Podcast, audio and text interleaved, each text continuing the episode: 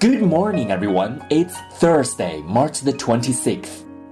I'm Lewis saying hello to you all from Yangzhou. 大家周四早上好，今天是三月二十六号，我是 cutting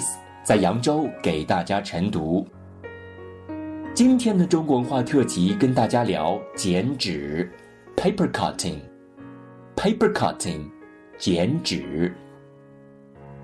Long, long ago, there was a poor scholar who wrote the character Fu or happiness on paper, and his wife tore the character out.